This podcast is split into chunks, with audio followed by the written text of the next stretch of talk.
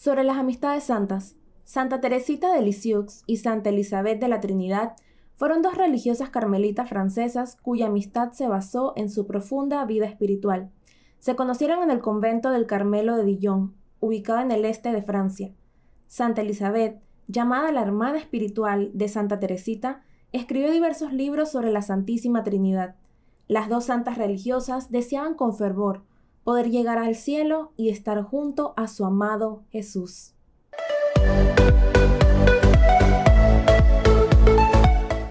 Sean todos bienvenidos a un nuevo episodio de Granito de Mostaza Express, un espacio para ti y para mí, donde descubrimos que podemos construir el reino de los cielos desde el amor, la empatía y definitivamente la misericordia con acciones cotidianas. Estamos llamados a ser discípulos del siglo XXI y en esta serie de vivencias, entrevistas y temas vamos a explorarlo. Yo soy Mari Gómez y me encuentras en Instagram como arroba L y recuerda que este podcast es una iniciativa de como un granito de mostaza. Síguenos en arroba como un granito de mostaza PTY para mucho más contenido. Bueno, estamos en este nuevo episodio del podcast súper feliz porque es estos episodios en que no estoy sola, lo cual ya es súper bendecido, es una gran oportunidad para compartir, para reunirnos y para hablar de temas súper interesantes que de seguro te vas a identificar. Y es que conmigo se encuentra hoy una persona que... Ah, ¿por dónde empiezo? ¿Por dónde empiezo? Porque somos amigas, somos amigas eh, hermanas, somos primas de sangre y también de, de fraternidad. Y a medida que vayamos avanzando en el episodio se van a dar cuenta por qué para este episodio que se llama Y a ti, ¿quién te presentó a Jesús? Es ella la única y la inigualable invitada de este episodio, ya se darán cuenta. Pero antes quiero saludarla y darte la bienvenida formalmente a esta nueva temporada. Ámbar Lazo, mi querida prima, hermana, amiga, bienvenida, ¿cómo estás? Muchas gracias, prima querida. Eh, bueno, muy bien, muy emocionada y ansiosa por contar esta historia, estas anécdotas que en verdad tienen una, un trasfondo muy bonito. Sí, la verdad es que hoy vamos a hablar, para entrar en contexto, como siempre, ¿quién te presentó a Jesús? Primero es una experiencia pues muy propia, tanto mía como la de Ámbar, se van a dar cuenta que estamos muy conectadas en ese sentido.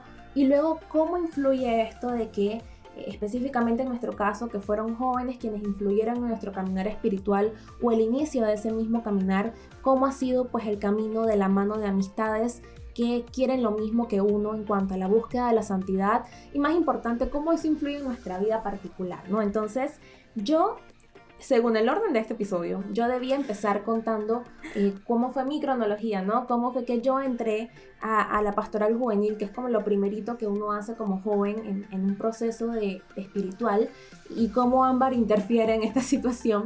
Pero viendo que Ámbar está invitada acá y también para, para que no sea yo la que hable durante mucho tiempo sola, y porque lo tuyo ocurrió antes que lo mío, evidentemente. Yo quiero que empecemos hablando de tu cronología, ¿no? Este episodio se llama ¿Quién te preguntó a Jesús? y es una pregunta directa para ti. Eh, obviamente pues venimos una familia de fe, venimos una familia que iba a misa, que, que nos hicieron pasar por todos los sacramentos de, de niñas, pero llega un punto, y ambas lo sabemos, en que uno ya por sí mismo dice yo quiero participar y ya no es porque tus papás te llevan, ya no es porque es un deber, ya no es porque ni modo, porque toca, sino porque de verdad este, uno dice yo necesito saber más de quién es Jesús. Entonces, querida Ámbar Vanessa, ¿cómo fue que conociste tú a Jesús específicamente en, tu juventud y más directamente a ti, quién te presentó a Jesús? Ok, bueno, eh, sí, como bien dices, nosotros siempre hemos, habíamos ido a misas, eh, seguíamos bastante lo que era eh, las actividades parroquiales y todo lo demás, pero a ciencia cierta, quien me introdujo en lo que fue pastoral juvenil, en lo que fue las comunidades parroquiales, fue una amiga, una amiga hermana que quiero muchísimo. Eh, la admiro mucho también por todo lo que ha logrado en su vida.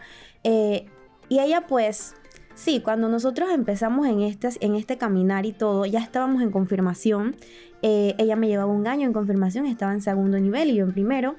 Y en, este, esta ocasión, pues eh, yo veía como ella conocía más personas, eh, bueno, ya tenía bastante tiempo de estar allí. Y un buen día me dice, que quería que la acompañara a una actividad, era una formación, una reunión de una comunidad para hacer lo que era una obra. Y pues ella sabía que a mí me gustaba actuar, me gustaba bailar, eh, me gustaba estar en muchas actividades y más si eran para, para lo que era la parroquia.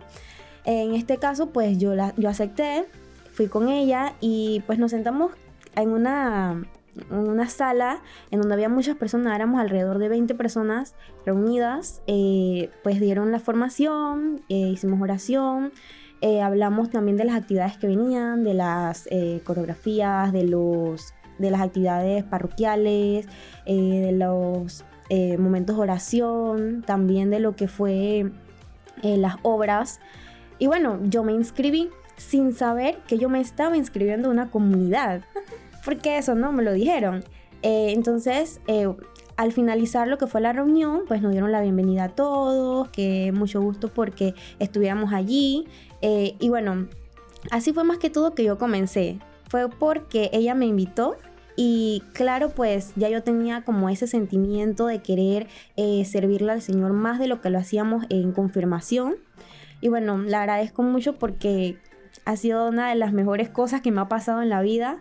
He conocido a muchos amigos, muchos hermanos, eh, muchas personas que ya hoy en día no son amigos, sino familia y que los voy a considerar toda la vida familia porque hemos pasado momentos muy lindos y muy importantes juntos. No, yo creo que de verdad, eh, en tu caso, pues fue como que ya estaba la semilla plantada y este fue como el empujón, ¿no? Y creo que lo que quiero hacer énfasis con todo esto es digo, ahorita Ámbar y yo, pues yo tengo 30, Ámbar tiene 27. 27. Yo siempre digo que tiene 28, pero tiene 27, nos llevamos 3 años, pero esto que ella está contando es remontado casi a 10 años atrás, 11, 12 años atrás. Entonces, eh, darnos cuenta de cómo un joven en una edad tan temprana, teníamos si acaso 16, entre los 16 y 18 años, influye de esta forma tan particular para que pues se dé todos los sucesos que vienen después, que quienes están en pastoral juvenil o han estado desde sus parroquias saben eh, todo lo que, lo que se experimenta, ¿no? En mi caso, rápidamente, eh, yo he invitado a Ámbar a este episodio porque ya pues viendo el tema ya deben como que medio que pensarlo fue Ámbar quien me invitó a mí a formar parte de Pastoral Juvenil, pero de una forma un poco distinta, como ella cuenta su versión de cómo le fue a ella. En mi caso, yo no tenía ninguna semilla plantada, sinceramente.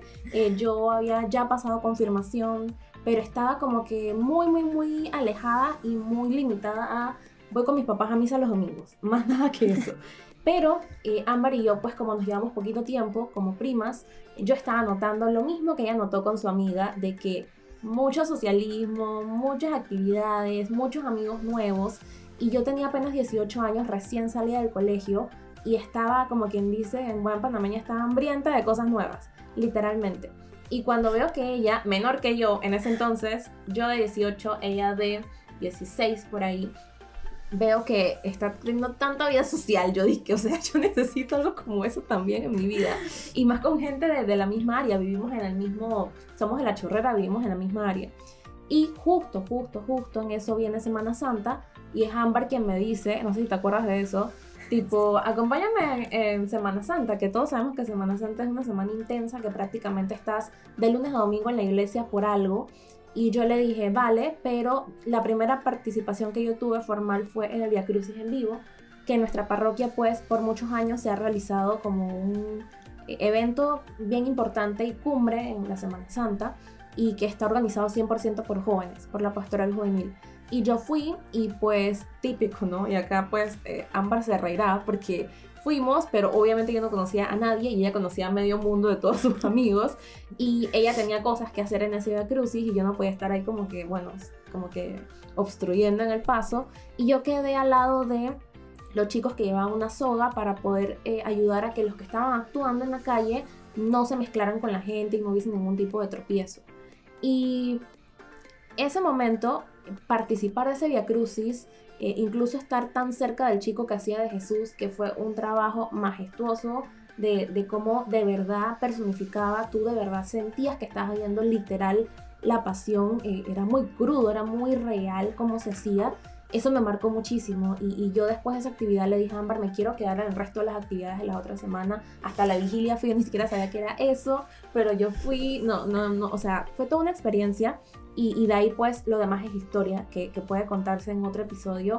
Y, siempre lo digo, creo que Ámbar es testigo de eso, siempre que puedo, que, gracias a su testimonio, eh, porque yo vi fue una joven alegre, pues, o sea, mi yo adolescente decía quiero más vida social, pero en el trasfondo yo en verdad quería sentir lo mismo que ella estaba experimentando y que ella mostraba.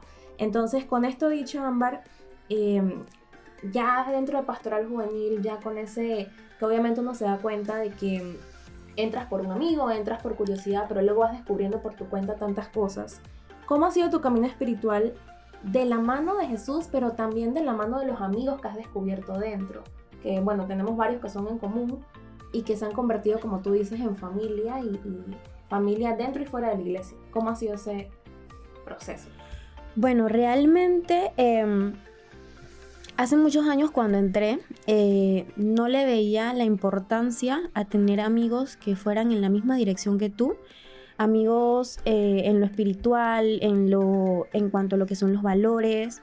Y pues con esta pregunta me he dado cuenta que más que todo han sido un apoyo incondicional, eh, personas o familia más que todo, que no me han dejado caer. O sea, a, pesar de que pues siempre hay situaciones, siempre hay desánimo, porque eso no hay que ocultarlo, siempre hay desánimo en, el camino, eh, tener amigos que quieren lo mismo que tú, que quieren, eh, tienen la mirada fija en Jesús y que quieren ir hacia allá, hace que uno no pierda el horizonte de cuál es la, cuál es la postura que uno tiene que tomar estando en una comunidad juvenil, estando en actividades, porque si bien es cierto, pues nuestra mirada tiene que estar fija en Jesús, nuestro horizonte tiene que estar fijado en Él, pero tener amigos que te incentivan a orar más, a eh, tener más, más espacios para eh, orar, para evangelizar, que te digan no solamente vamos a una fiesta, vamos a salir a divertirnos, sino que te digan vamos a misionar. Vamos a hacer un rosario, eh, vamos a, tal misa en, alguna Eucaristía especial por la celebración de alguna parroquia, eh, alguna festividad dentro de lo que es la Iglesia Católica. Entonces, tener amigos que van en esa misma línea que tú ayuda mucho. Igualmente, eh, siempre van a haber, como digo, los momentos de desánimo y es allí donde uno se da cuenta si uno eligió bien o no eligió bien. Si tienes amigos eh, que te dan la mano y te dicen, oye, mira, sabes, esto no es el final, eh, vamos a salir adelante, si quieres yo, yo te apoyo en esto, te ayudo en esto y no solamente que estén en los momentos de, eh, de felicidad, sino también en los momentos de eh, tristeza, en los momentos de melancolía, en los momentos en donde de verdad se necesita un apoyo sincero que te diga, que mira, vamos a salir de esta situación y todo va a salir bien. Y yo creo que has mencionado algo en el clavo, ¿no? El hecho de que también como estamos viviendo cosas muy similares, nosotros cuando entramos en Pastoral Juvenil éramos un grupo con edades muy similares y por ende hemos hecho un proceso de crecimiento personal, espiritual y, profesional incluso casi que al mismo tiempo.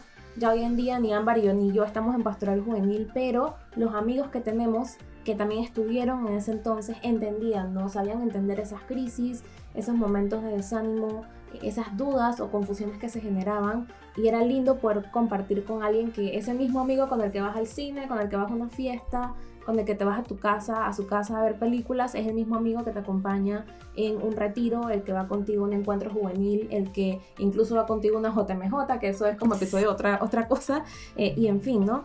Y para ir como un poquito ya como concretizando esto, ¿no? De dónde, de dónde te llevó tu inicio de pastoral juvenil ahora, tú pasaste prácticamente por todas las etapas de un joven, ¿no? Entraste como miembro, fuiste en su momento líder de comunidad, luego diste un salto a otra área que igual trabajaba con jóvenes, pero ya en el área más, eh, un poco más pesada, que era ser catequista, y pasaste por todas estas cosas antes de ya salir de pastoral juvenil formalmente. En pocas palabras, ¿cómo sientes que es la Ámbar que entró por una amiga hace casi 12 años que entró toda perdida, de como de que, ¿a dónde estoy firmando? ¿Qué se supone que estoy firmando? Versus la Ámbar que está ahora, que ya salió de este proceso juvenil, que tiene muy clara muchas cosas que quizás en ese entonces no, y que sigue su servicio, sigue su vida espiritual, pero desde otro, otra perspectiva de vida. Bueno, yo creo que lo principal en esto es, o la clave más que todo, es dejarse en todo momento guiar por el Señor. Eh, como, dice, como dices, en realidad yo cuando entré y firmé, yo nunca pensé cómo yo iba a terminar. Yo jamás pensé que iba a terminar dando catequesis, que iba a terminar eh, coordinando a nivel eh, general, pastoral juvenil, nada de eso. Yo simplemente entré y dije, bueno, vamos a ver esperando que Dios me, el Señor me guiara en todo momento. Y sinceramente el Ámbar que entró en ese momento no tiene, no tenía ni idea, en realidad no tenía ni idea de todo lo que iba a pasar. Eh, como les digo, creo que la clave es dejarse siempre guiar por el Señor, porque a veces uno piensa que no puede hacer ciertas tareas, no puede comprometerse con algo tan pesado que de pronto no va a salir, uno no va a saber cómo hacerlo. Pero si uno se encomienda siempre al Señor pensando en que lo que voy a hacer eh, va a ser siempre la voluntad de Él y no lo que yo quiero, no, no dejándome guiar por, por mis deseos personales, sino por lo que en realidad se necesita en el momento, lo que necesita Dios de mí, todo se va a poder, eh, todo, todo, lo, todo lo podemos lograr. Igualmente, como decía, cuando entré siendo miembro solamente, pues aprendí muchísimo. Eh, fue de sorpresa en realidad cuando quedé eh, liderando lo que fue la comunidad. Y bueno, así mismito pues pasó el tiempo, eh, como bien dice Mari, muchas veces son etapas, más que todo, etapas que uno va viviendo y que en realidad uno ve cómo va madurando. Llegó el momento en el que pues fui asesora de pastoral juvenil y al mismo tiempo ya era catequista y en realidad siendo catequista me di cuenta que ver en los jóvenes la reacción cuando uno les cuenta las anécdotas, eh, las cosas por las que uno pasó, eh, cuando uno les cuenta, eh, cuando se dan cuenta que no solamente les pasa o las situaciones que tienen les pasa a ellos en ese momento, sino que ya lo vivimos, que lo pudimos superar, es algo que no tiene precio. Ver que ellos se dejan guiar, claro, uno tiene que, pedirle, encomendarse mucho al Señor porque uno está tratando con, con jóvenes que están absorbiendo todo lo que se les dice, pero ver que la, la situación por la que uno pasó, pues a ellos les resulta mucho más fácil y cómodo de aprender y de poder entender el por qué es importante eh, tener, meterle corazón a lo que uno está haciendo en este momento, pues la catequesis. No, has dicho algo clave y qué bonito que así como nosotras mirando para atrás, a cada una le influye alguien distinto. En mi caso Ámbar, en el caso de una amiga muy especial, que sé que siguen siendo súper amigas y eso es lo lindo de todo esto. También es importante ver cómo nosotras desde nuestra realidad hemos podido influir, o al menos eso esperamos, en algunos jóvenes que hoy en día están en ese proceso de pastoral juvenil, de crecimiento espiritual y que ellos vayan descubriendo su vocación, su llamado y que también puedan entonces ya como adultos jóvenes que somos nosotras eh, poder seguir sirviendo desde sus realidades nuevas, que definitivamente ya no son de PJ, tristemente. Eh, yo en unos episodios anteriores yo reflexionaba de que los mejores años de mi vida fueron en PJ Espero que, los que esté, las memorias que esté haciendo ahora sean igual de significativas. Pero para cerrar, quiero agarrar este, esta cita de Eclesiástico 6, 14 al 15, que dice, un amigo fiel es una protección segura. El que lo encuentra ha encontrado un tesoro. Un amigo fiel no tiene precio. Su valor no se mide con dinero. Y con esto pues quiero hacer una última pregunta a nuestra querida invitada, que pues así como nosotras nos dejamos influir por otros en el buen sentido, y actualmente también hemos tocado de una forma u otra corazones de otros jóvenes. Si tú pudieras dar un consejo para que cualquier joven que está allá afuera o incluso adulto que quiera pues eh, introducir a otros a Jesús, presentar a otros a Jesús como que, oye, quiero presentarte a alguien que te puede cambiar la vida. ¿Cómo puedes hacerlo? ¿Cómo la, la aconsejarías que lo hiciera de una forma amena, ¿no? Que no resulte intrusiva, que no resulte que, la gente sienta como que mínimo bajar un speech ahí de, conviértete, eh, sino que desde nuestras realidades un tip, luego yo doy otro y pues ahí vamos a cerrar. Ok, bueno, diría que la mejor forma de llevarle a los demás, de llevar a Jesús hacia los demás, es con el ejemplo, es con las vivencias propias y con el compromiso que cada uno de nosotros tiene, porque es, como un tipo de espejo. En el momento en el que nosotros eh, reflejemos toda esa alegría, todo ese amor, todo ese compromiso que el Señor eh, que el Señor hace en nosotros, asimismo pues las otras personas van a querer, así como te pasó a ti, muchas personas van a querer entonces vivir lo mismo. Y complementando eso, eh, yo creo que con este, saben que este podcast es full hablar de acciones cotidianas, cómo nos llevan a vivir la fe más intensamente. Complementando lo que acaba de decir Ámbar, de verdad que si ustedes quieren llevar a otros a Jesús, primero sean ustedes reflejo de Jesús, créanselo ustedes primero, porque no es necesario que uno esté por ahí diciendo es que yo soy cristiano católico, es que yo soy líder, es que yo fui tal cosa, sino que la gente vea esa chispa, esa luz en ti y cuando te pregunten por qué estás tan feliz, por qué vives tan bien, por qué nada te, te, turba, por qué nada te saca de quicio, porque eres como el, el, el pacífico de, la oficina, del, de todo, de tu salón de clases, allí tú puedas decir es que yo desde que conozco a Jesús soy otro, ¿no? Y la gente diga, ah, claro, ¿no? Entonces, definitivamente que hablemos con el ejemplo. Y para cerrar, yo quiero dejarles una tarea súper importante que saben que aquí siempre dejamos tareas. A Amber también se la voy a dejar, porque igual nosotras seguimos siendo jóvenes, claro que sí.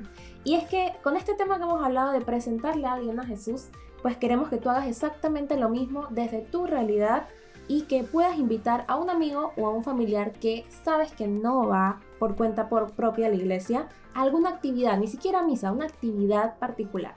A la hora santa, si hay un concierto por ahí cerca en estas fechas, si hay por ejemplo una misa que pues simplemente quieres que vaya contigo a misa, algún encuentro, etcétera, etcétera, etcétera. O simplemente incluso que te acompañe a, como hicieron con Ámbar, a una, una reunión que, abierta y ahí te puedes dar cuenta de todo.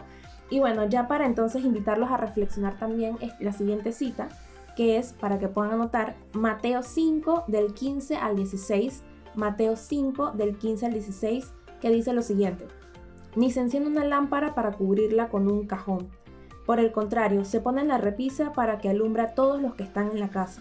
Hagan brillar su luz delante de todos, para que ellos puedan ver las buenas obras de ustedes y alaben al Padre que está en el cielo una invitación súper linda de parte del Evangelio de San Mateo para que si de verdad somos enamorados de Jesús, si creemos en su palabra, si somos cristianos católicos, laicos comprometidos, como es el caso de nosotras, no ocultes esa luz, eh, sácala, eh, no es eh, desde un sentido de humildad, desde un sentido de amor, haz que otras personas conozcan a Jesús a través de tu ejemplo. Así que Ámbar, últimas palabras para ya despedirnos. Súper agradecida con que hayas estado acá, de verdad. Nos vemos todo el tiempo nosotras, o sea, en familia somos entonces, pero primera vez que estamos en un estudio haciendo esto, entonces, algunas palabras y conclusiones finales antes de despedirnos.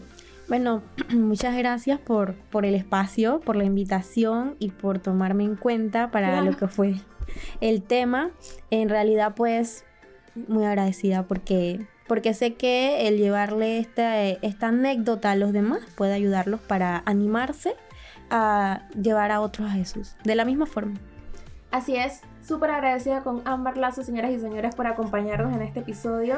Recuerda que si te gusta este episodio puedes darle like, comentarlo y compartirlo con tus contactos para que llegue este mensaje a muchas más personas. Y recuerda también que estamos en Spotify, versión en audio. Si quieres también, estamos aquí también en YouTube, en nuestro canal Podcast Garantía de Mostaza Express. Así que compártelo con quien tú quieras para que puedas también seguirlo y darle like a este video o también seguirnos en Spotify. Yo soy Mari Gómez, arroba Mari Gómez L, arroba como un granito de mostaza PTY.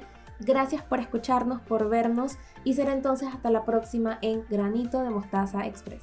Bendiciones.